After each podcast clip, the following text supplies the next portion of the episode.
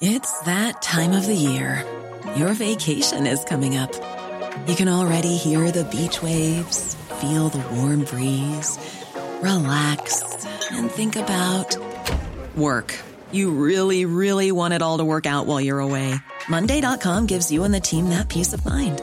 When all work is on one platform and everyone's in sync, things just flow wherever you are. Tap the banner to go to Monday.com.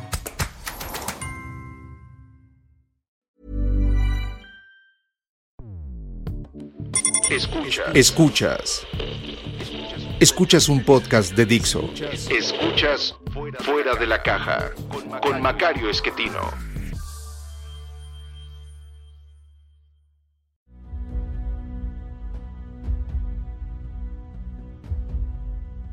Bienvenidos, esto es Fuera de la Caja. Yo soy Macario Esquetino, le agradezco mucho que me escuche. Esta es la emisión número 101 de este podcast y por ser una emisión impar nos toca hablar de coyuntura. Eh, seguimos con el tema de la pandemia que no se resuelve, ni mucho menos. Eh, afortunadamente eh, parecería que estamos ya en una especie de meseta, ya no está creciendo de manera significativa el número de contagios o el número de fallecimientos. la mala noticia es que es una meseta muy elevada. Estamos eh, teniendo 650 personas que fallecen cada día en promedio durante las últimas semanas debido a esta enfermedad y que son reconocidas como eh, muertes por COVID. Eh, sin embargo, sabemos también que el reporte está mal, que están haciendo un subreporte muy, muy grande, probablemente el más grande del mundo, ya lo sabremos en algún momento. Los mejores estudios apuntan a que hay que multiplicar por tres o un poquito más de tres para eh, conocer la cifra real de fallecimientos, de manera que estamos hablando de 2.000 mexicanos que mueren cada día debido directamente al COVID o indirectamente por ello. Eh, muchas personas no pueden llegar al hospital porque estos están destinados a la atención de la nueva enfermedad y, pues se nos mueren simplemente por falta de atención. Y hay otros casos en los que el problema es la falta de medicamentos, de otras enfermedades. Debido a este experimento que hizo el actual gobierno, eh, recuerda usted,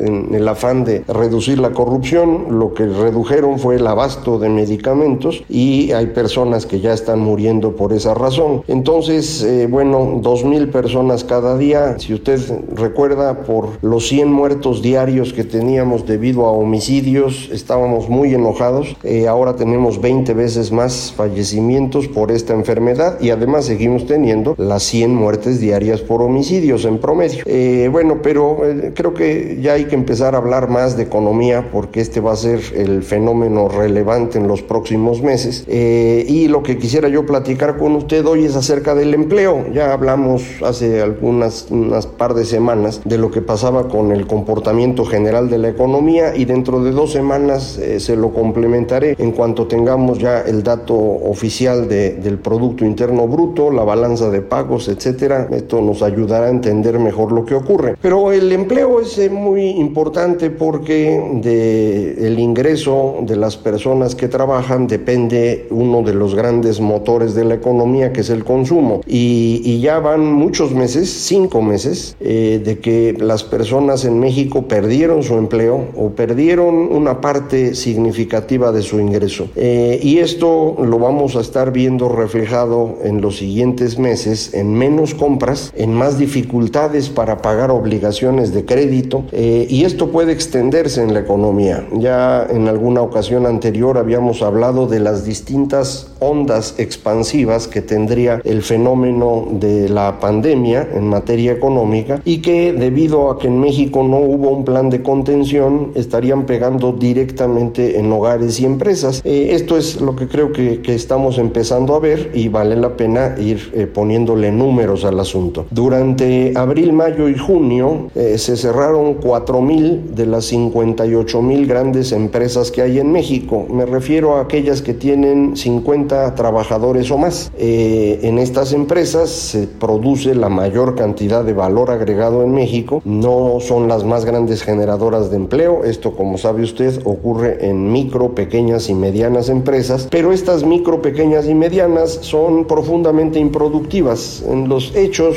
no sé si llamarlas empresas, algunas de ellas sin duda lo serán, pero la mayoría son una especie de maldición que tienen que aguantar los mexicanos para sobrevivir. No tienen otra salida y ponen un changarrito para con eso irla librando. Eh, pero pues son eh, espacios de generación de valor muy reducido. Eh, alcanza apenas para pagar los sueldos, no hay prestaciones muy amplias, el, patrón, como le dice el Seguro Social, eh, pues a, duras penas tiene una pequeña ganancia y ahí la van librando porque, bueno, no tenemos muchas opciones, pero es en las grandes empresas en donde realmente se produce la mayor parte del valor agregado, es decir, del Producto Interno Bruto. Estas 58 mil empresas que teníamos a fines del año pasado eh, se han reducido a 54 mil. Las 4 mil empresas que desaparecieron, si uno estima eh, cuántos empleos tendrían, lo estoy haciendo con el promedio que hay en cada intervalo con los que mide el Seguro Social, hablamos de un millón de empleos. Es decir, el millón de empleos formales que se ha perdido ha sido esencialmente porque las empresas cerraron. Y esto es relevante porque mm, esto significa que no se van a recuperar con facilidad. No crea usted que hacer una empresa es algo sencillo. Incluso estas micro, pequeñas y medianas que no son muy productivas, le decía, pues abrirlas y mantenerlas cuesta trabajo. Un emprendedor en México sufre para que su empresa ahí la vaya llevando. Ahora intente hacer una de 50 trabajadores o de 100 o de 250 o de 1000. Eh, eso realmente es algo complicado y esas son las que cerraron.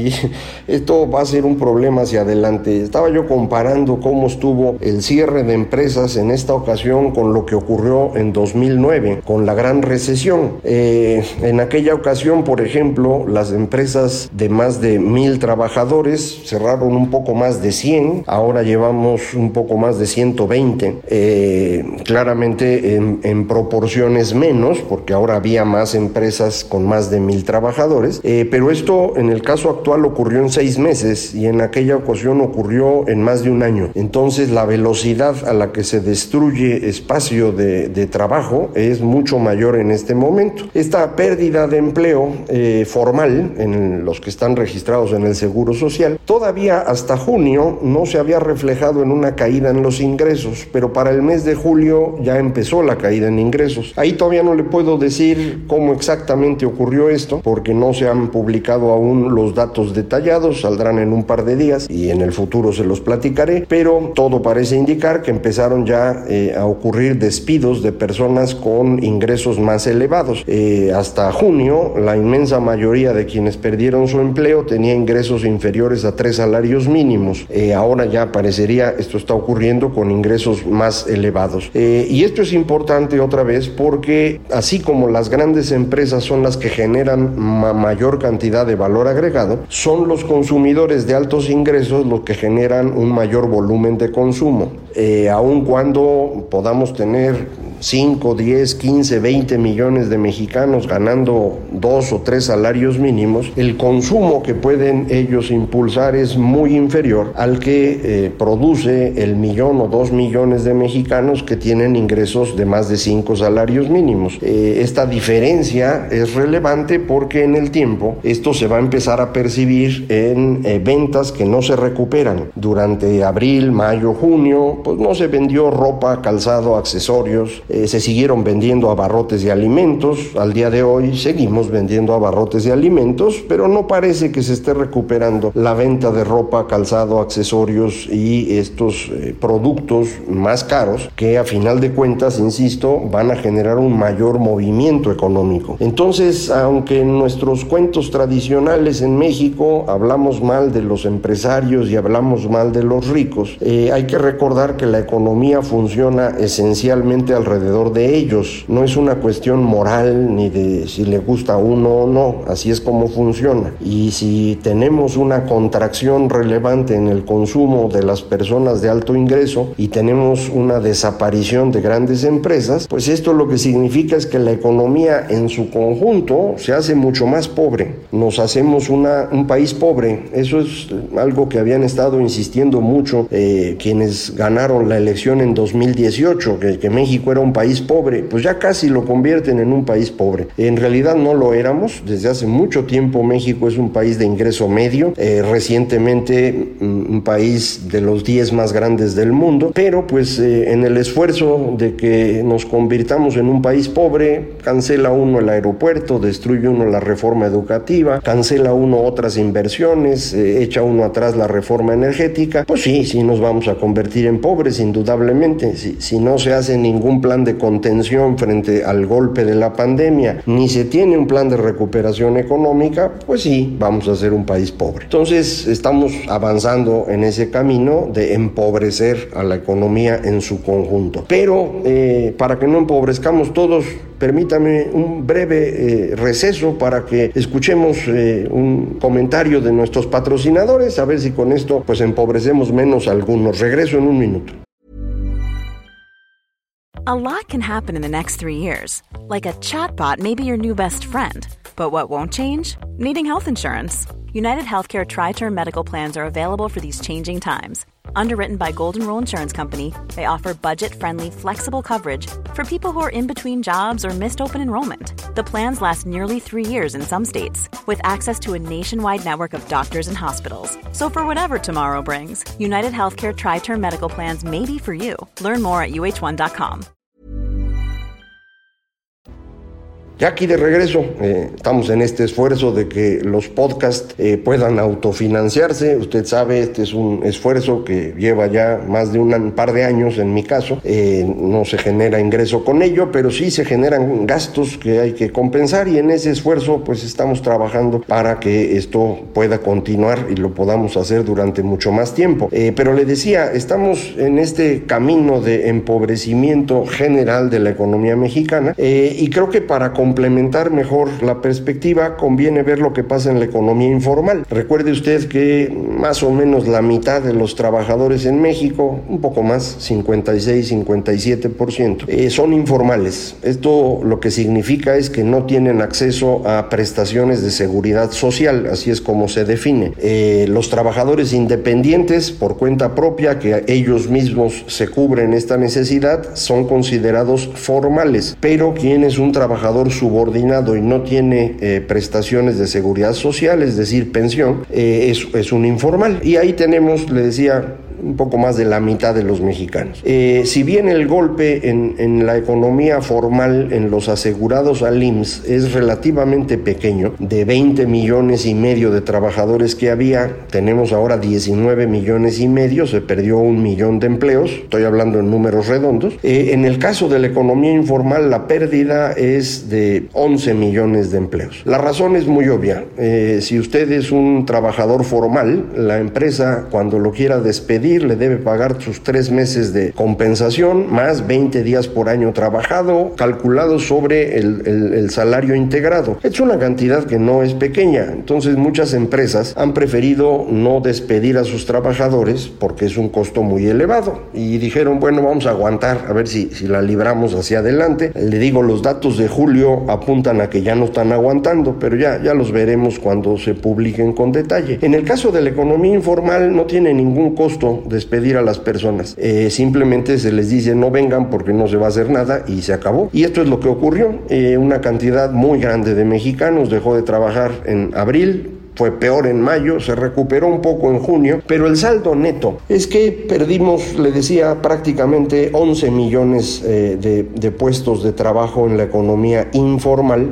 y un millón en la formal. De estos 11 millones que se perdieron informales, 10 millones decidieron salir por completo de la economía. Se reportaron como personas que no están eh, trabajando, que no tuvieron ninguna actividad, ni siquiera gratis, y entonces para INEGI eso se calcula como población no económicamente activa. Entonces, en lugar de tener 55 millones trabajando, como teníamos en el primer trimestre del año, en el segundo tuvimos 45 millones. 10 millones de mexicanos, ¡fum!, se evaporaron, se fueron a su casa y, dijeron, no estamos trabajando. La verdad es que sí quisieran trabajar, pero no, no pudieron salir a buscar chamba porque no se podía por la pandemia, no tenía mucho sentido. Entonces fueron registrados como fuera de la economía De los que sí se quedaron, las personas con ingresos más altos, de 3 eh, a 5 salarios mínimos o más de 5 salarios mínimos, son los que en mayor proporción perdieron eh, Eh, ahí tenemos pérdidas del 40% de la población que estaba en estos niveles, no está registrada ya, desapareció, no, no, está teniendo ingresos. Y otra vez es el segmento más alto de ingresos, son las personas que mayor consumo podrían estar desarrollando y hoy no, no los tenemos. Entonces, a la hora que uno combina toda esta información, insistiría yo, lo que eh, queda muy claro es que tenemos por un lado una pérdida importante de empresas que están eh, que podrían generar empleo y por otro lado quienes mantuvieron su empleo lo están haciendo con ingresos más bajos. Esto hacia adelante implica menos consumo, en particular de cosas que no son eh, abarrotes de alimentos.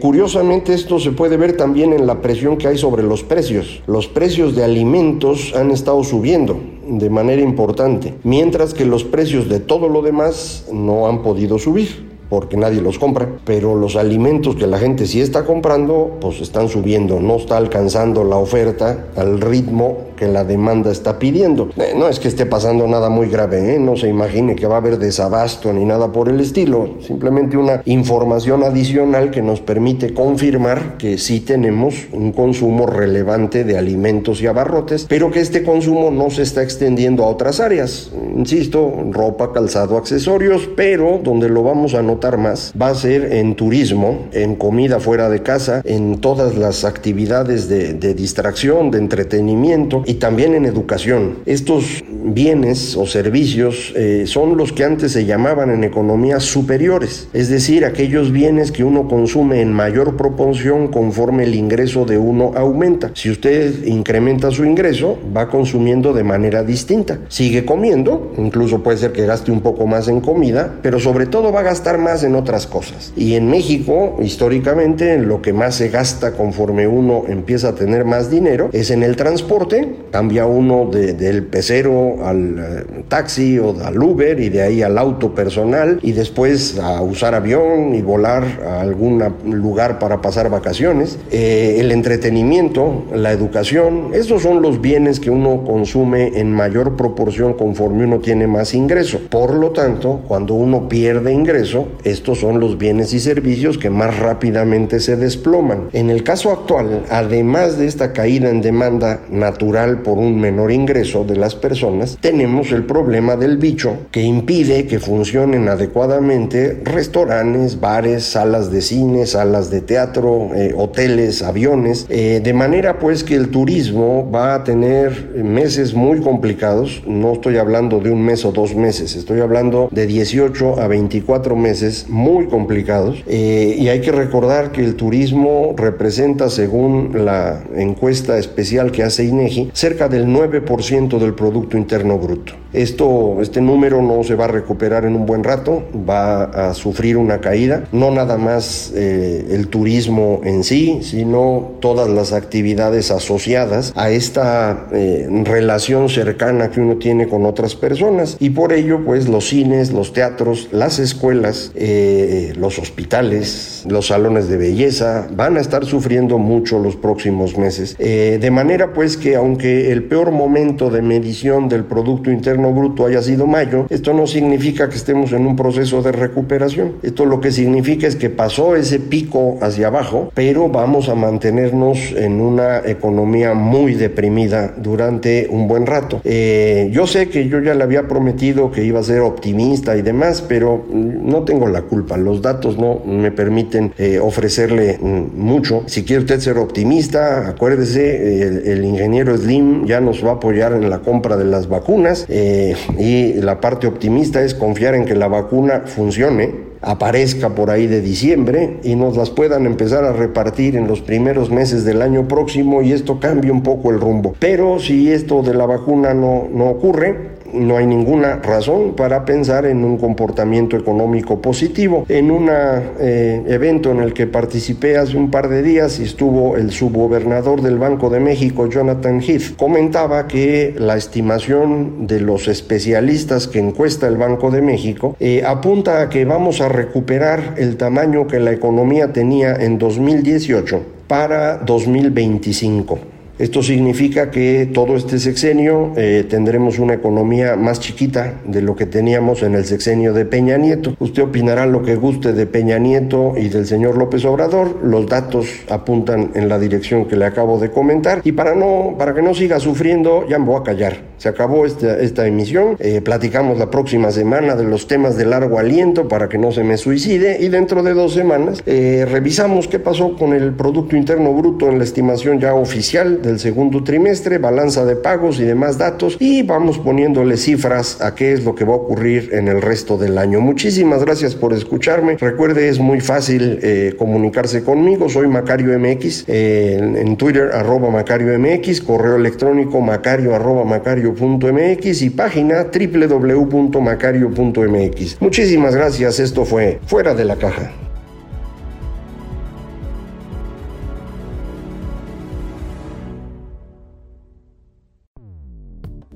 Dixo presentó Fuera de la caja con Macario Esquetino. La producción de este podcast corrió a cargo de Verónica Hernández. Coordinación de producción, Verónica Hernández. Dirección General, Dani Sadia.